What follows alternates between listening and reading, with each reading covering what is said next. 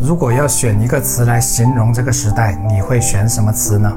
对不起，我会选套路。这是一条发人深省的视频，约五分钟，一定要看下去，因为你可能早已迷失在这个世界里。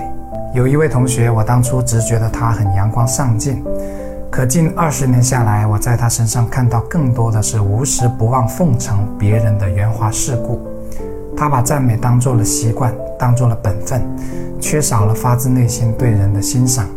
我想对他说：同学之间不必如此。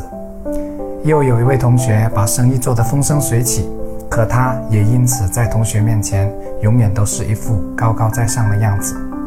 我多次想像当年那样和他聊天，无奈他只关心我能赚多少钱。我想对他说：我们能否做回同学？一位在日本工作的朋友说，他习惯了跟日本人打交道，不会变通。他说，日本人说话是什么就是什么，他也是这种性格。可现在面临工作调整，问我怎么办，能不能做好？看到他的问题，我有些感慨，想起了历史上胡人对很有心机的中原人的评价。某主播说，他每一条视频必上热门，说从未删过或隐藏过视频，那些不见了的视频是被系统下掉的。他说他没投过抖加，然后给了一个其实无法验证的方法让人验证。他不时说最近几个月变现了多少钱，那是令人羡慕的数字。多少人都期望不劳而获的躺赚，因为懒惰和贪婪是人的天性。这个天性被网络上的一些大神充分利用，他们用令人羡慕的收入和履历吸引人，只为最后将这群人收割变现。如果打心里是想为他人提供一个机会，那是双赢，他功德无量。可鱼龙混杂，多少动机不纯的人混进去，把水搅得无比浑浊肮脏。这是一个套路多到超乎人们想象的时代。无论是做销售，还是做生意，亦或加盟某个项目，背后无不充满着套路。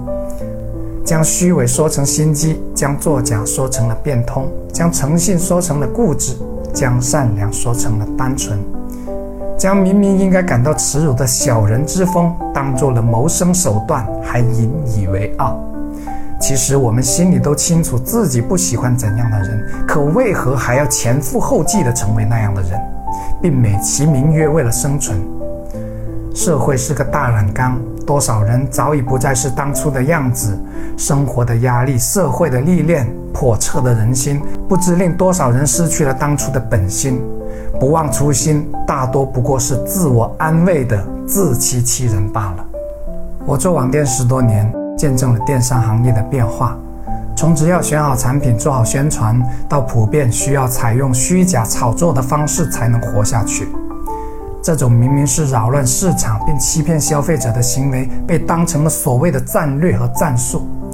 我不禁要问：我们的耻感文化在哪里？常听朋友把我形容为一股清流，初期感觉是赞美，可听多了、看多了，感到反而是种讽刺。我站在波涛汹涌的黄河边，看着那浩浩荡荡的浑浊之水，再低头看看自己这股小到几乎干枯的涓涓细流，迷茫、无助、彷徨、自卑，让自己都怀疑自己的坚持是不是正确的。曾经炙热的梦想，曾经那只想踏实诚信的做一番事业的追求，在现实的残酷和生活的压力面前黯然失色。人生无根蒂，飘如陌上尘，分散逐风转，此已非常深。愿你能在这个社会大染缸中，仍能看清自己的样子，仍能保持几分当年的赤子之心。愿你出走半生，归来仍是少年。欢迎点赞转发，一起传播正能量。我是谢明宇，关注我，一起解惑人生。